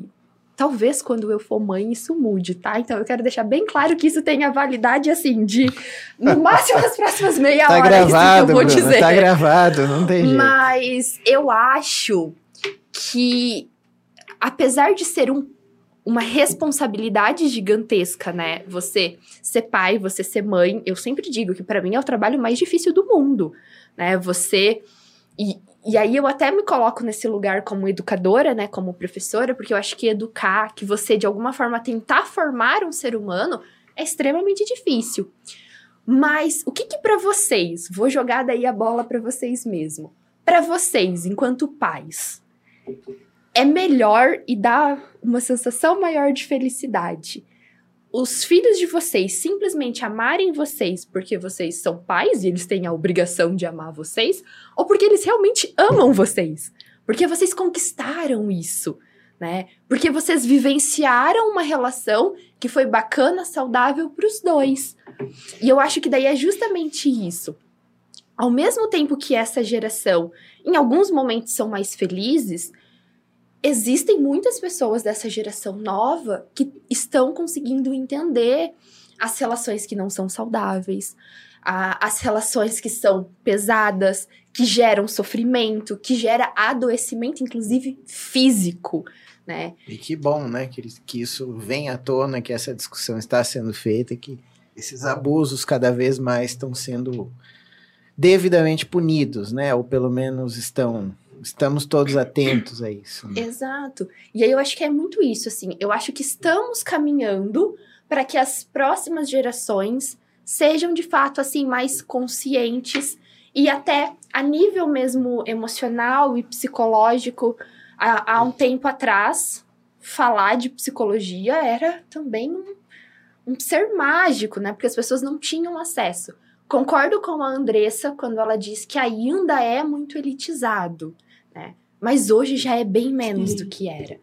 Né? E aí eu acho que é o, o ponto onde é importante a gente estar tá fazendo isso que a gente está fazendo agora. Trocar essa Sim. ideia. Quando eu vou me apresentar, e principalmente quando eu entro em sala, eu me apresento dizendo, né? Quem sou eu, o que eu faço e por que eu faço o que eu faço. E quando eu digo por que eu faço o que eu faço, eu digo que esse é um dos motivos. Eu estou na educação pública, né? Eu quero estar na educação profissional porque eu quero, de alguma forma, levar a psicologia científica onde normalmente ela não chegaria. Porque é o que a gente estava falando. Com a internet é muito fácil você cair num vídeo de 10 segundos de charlatanismo disso e daquilo e acreditar naquilo como uma verdade absoluta e tudo mais, e às vezes você está sendo enganado, às vezes você está sendo forçado a acreditar em coisas que estão te fazendo mal, na verdade, né? E aí eu eu brinco que é um sentimento egoísta, assim, porque eu me sinto completamente satisfeita, assim, sabendo que ali em sala é, eu tento, pelo menos, assim, sabe? Eu sempre falo, assim, eu não sou incrível, maravilhosa, isso, aquilo. Mas eu falo da psicologia em sala com tanto amor e com tanta paixão, justamente por isso. Porque eu falo assim, gente, é isso. A psicologia, ela tem que estar tá aqui. Vou bancar a blogueirinha agora e dizer, né? Quem me conhece sabe que eu bato muito nessa tecla. Para mim, psicologia, inteligência emocional devia ser ensinada assim. A criança entrou na escola ter acesso a isso, informação científica de qualidade, reconhecer as emoções, reconhecer as situações que vivenciam e por que não questionar? Por que não colocar nós, os adultos, aí nessas perguntas difíceis que faz a gente sambar, dar um rebolado ali Exato. também para pensar como é que a gente contorna, né? É o sair do automático também. Sim. Né? Não tem como mais, com esse mundo tão acelerado, com tanto acesso à informação, a gente achar que as respostas que a, a minha mãe me dava há 20 anos atrás serve para o meu sobrinho hoje. Né? É diferente, é muito diferente. Então a gente vai, acho que evoluindo, né? E para mim isso é o barato da vida, é a evolução, é o entender que Sim. não é permanente. Tudo bem, às vezes eu posso não estar tá feliz, hoje, agora, neste exato momento. Mas isso não me define. Eu estava em crise de ansiedade final do ano passado. Mas a minha crise de ansiedade, ela não me define, porque eu sou muito mais do que isso. Sim. E, gente, feito. Olha que legal isso, né? É, eu não sou definitiva, uhum. eu estou evoluindo. Ah, e com isso tudo muda, né? O que é felicidade também muda, não muda? Aí eu jogo para Andressa, né? Uhum. Os dois falaram aqui que felicidade é Perfeito. é subjetivo, né? Então felicidade é um pouco egoísta também. Foi perfeita assim a colocação deles. Eu acho que a Bruna complementou muito bem o que o Thiago colocou. Concordo que a felicidade sim, né, é algo singular ali, cada um sabe o que é felicidade para si, o que, que proporciona prazer para si mesmo. Uh, costumo dizer, né, interpretar assim, de que felicidade é nós estarmos conectados com aquilo que é significativo e que faz sentido para nós enquanto seres humanos, né? É nós estarmos caminhando junto com os nossos valores de vida, né? independente da situação, se é uma situação bacana, se não é, mas se eu estou caminhando com aquilo pra, que para mim é significativo, com os meus valores, independente do, da tempestade que esteja acontecendo lá fora, talvez eu estou muito feliz comigo e com o que está acontecendo aqui, né? Então, parando para pensar na sua pergunta, que eu acredito ser sim um pouquinho polêmica e bem subjetiva as respostas e as inúmeras interpretações, Uh, eu penso que tudo depende, né? Primeiramente, do que cada um enxerga enquanto valor de vida, se caminha junto com esses valores ou não. Uh, e mais pensando de uma forma um pouco mais racional mesmo, se a gente olhar para os contextos né, passados aí de vida, para as gerações passadas, e olhar para essas gerações de agora. Acredito que tem os prós né, e os contras. Se a gente parar para pensar, vamos supor, na educação que os nossos avós tiveram, né, que passaram para os nossos pais, Possivelmente, né, não, não vou assim generalizar e afirmar nada, mas talvez 50% ou um pouquinho mais dessas educações, desses, eh, desses estilos parentais, né, dessas, dessas formas de educar, uh, talvez fosse ali de uma maneira uh, um pouco uh, punitiva, né, um pouco através de coerções, né, de, de, de, agressões físicas, de castigos, enfim, de, de, de chantagens psicológicas. Né? Então, e tudo bem, é o que eles tinham para aquele momento. Não havia tanta informação, não havia tanta de, de, é, de é, é, tantos conhecimentos assim sendo expostos para que eles conseguissem caminhar com isso e educar os filhos deles de outra forma. Então, se a gente parar para pensar que essa geração foi uma geração de alguma forma menos assim privilegiadas, não sei se eu posso utilizar essa palavra, talvez havia um sofrimento gigantesco naquela época, né? Hoje em dia não há, há sofrimento, mas talvez seja talvez pelo excesso de tecnologia, né? Então talvez uma mãe ao educar um filho, um pai, muitas vezes ficam muito mais no celular, no computador, trabalhando nessa vida frenética, nessa vida doida, e já, tem pouco contato com a criança. A criança cresce muito mais com a babá do que com a presença dos pais ali. Então, será que para aquela criança uh, essa falta, essa ausência não traz uma tristeza profunda também? Do que talvez, se, se tivesse uma relação maior, um contato maior, não fosse proporcionar uma felicidade maior para essa criança. A gente entende, né? As famílias têm as suas, as suas atribuições, os seus afazeres, todos temos, né? Muitas vezes não é intencional essa, essa ausência. Uh, mas se a gente pega, não tem como ter um parâmetro. O que talvez lá atrás fosse uh, punitivo e fosse de alguma forma ocasionar diversas tristezas, né, a depender do contexto e da singularidade de cada eh, descrição e de felicidade, hoje em dia talvez sim aconteça, mas talvez muitas famílias, muitas crianças, muitas gerações imploram, talvez, para que voltasse nesse contexto, para ter a presença, ainda talvez com, com com métodos mais coercitivos, mas para ter a presença que talvez hoje em dia elas não têm. Né? Não estou dizendo que esses métodos coercitivos sejam positivos, claro, a gente sabe claro. que tem efeitos colaterais, prejuízos, prejuízos, mas não há um parâmetro né, para se dizer que hoje em dia as gerações são mais felizes. O que é necessariamente para cada criança, para cada indivíduo, essa descrição, essa interpretação de felicidade? Está alinhado com os valores dela? Né? Não está? Então, o que pode ser positivo, talvez por outro lado, para outro ser humano aqui, pode não ser também. Eu acho que a gente, com isso tudo, a gente volta justamente no mindfulness, né?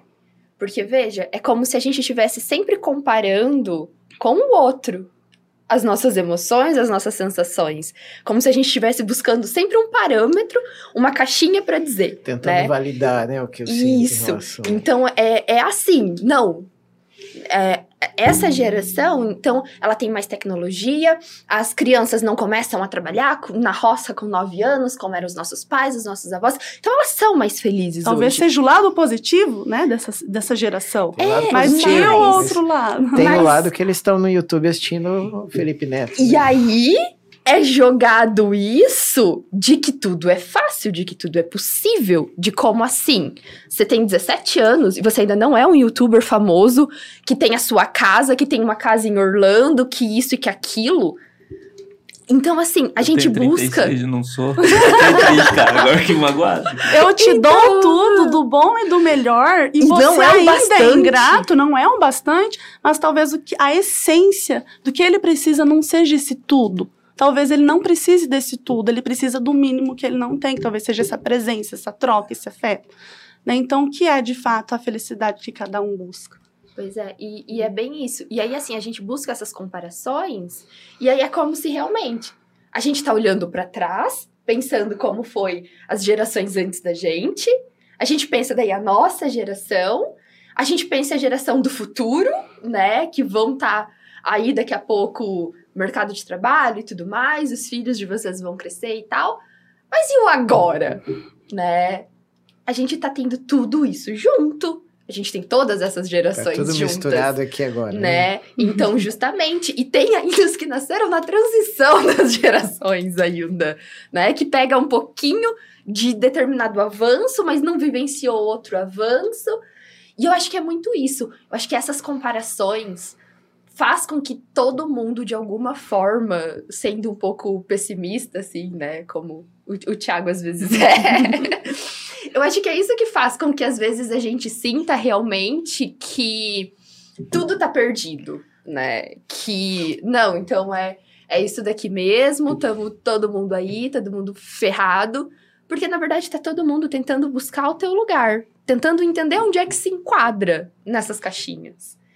E aí, eu vou dizer aqui um, uma filosofia de um, de um professor aí que eu conheço, do quanto que é importante a gente meter ali, às vezes, os dois pés na porta dessas caixinhas, romper esses quadrados e entender que não há uma resposta de- definitiva.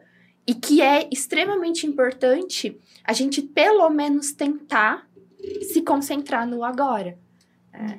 O que eu tenho para hoje? A gente pode sim, é, é muito bacana a gente olhar para o passado, tentar aprender, olhar, por exemplo, para a geração dos nossos pais e tentar não cometer os mesmos erros.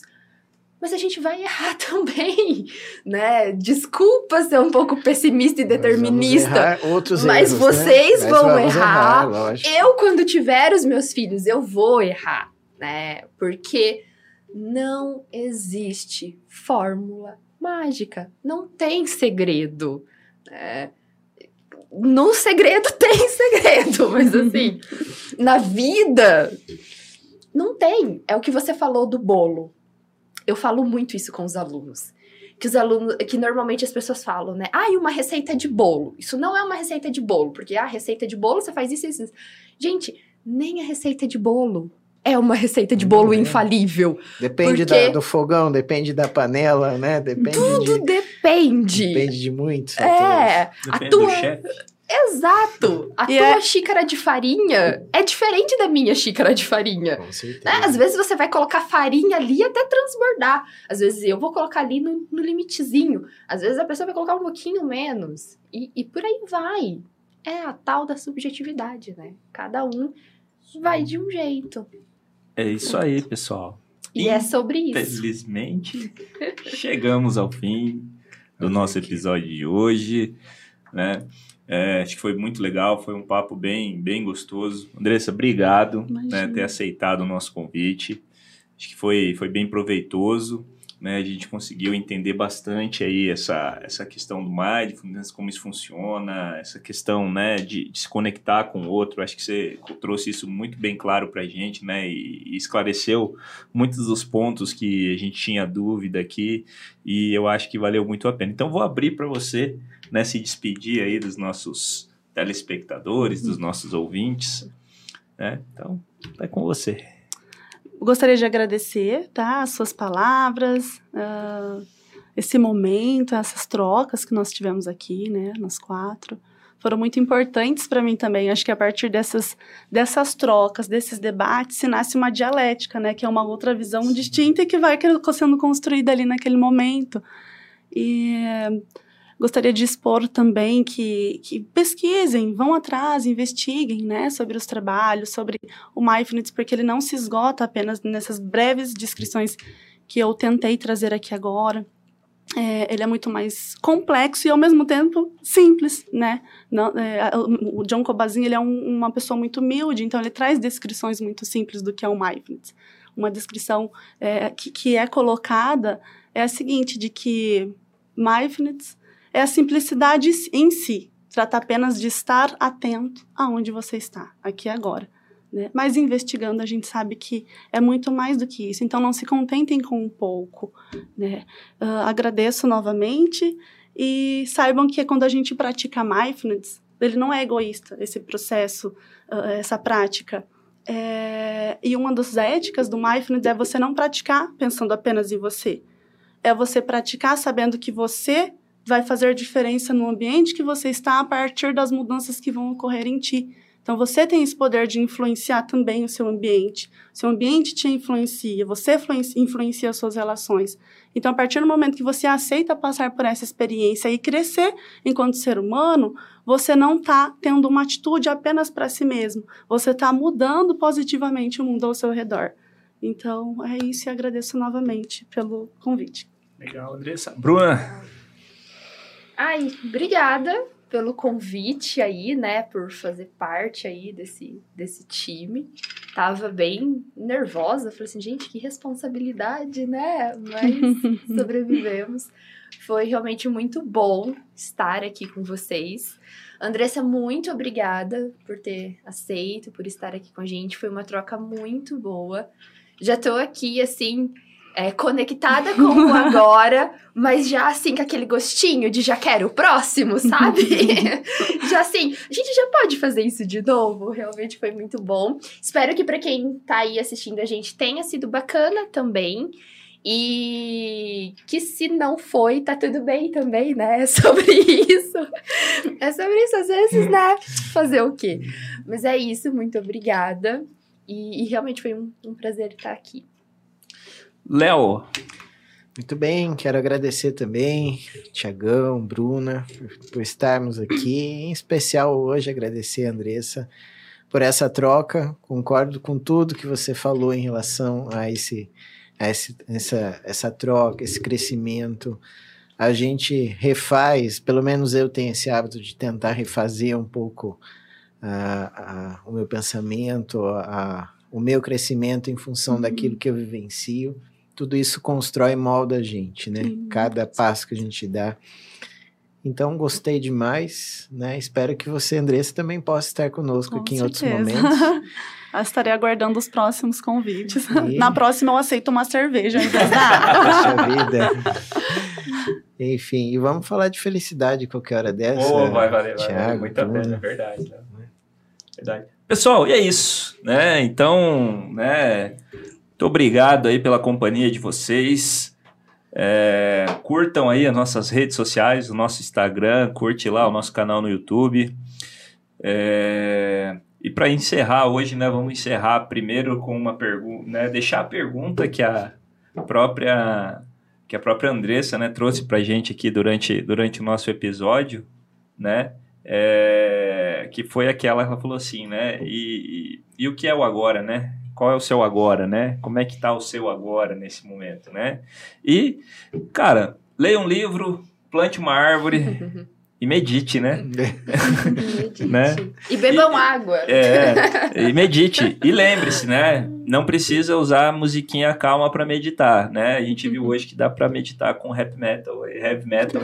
Isso. Heavy metal é muito legal, né? E erva é, quer dizer incenso, né? É, é, é, e use incenso. Já é o metal feliz, né? Exatamente. Um grande abraço para vocês, gente. Até o nosso próximo episódio. Lembrando que dia 23 nós temos mais um episódio do Ideias de Boteco. Um grande abraço para vocês. Só vem. Até. Até mais. Boa noite.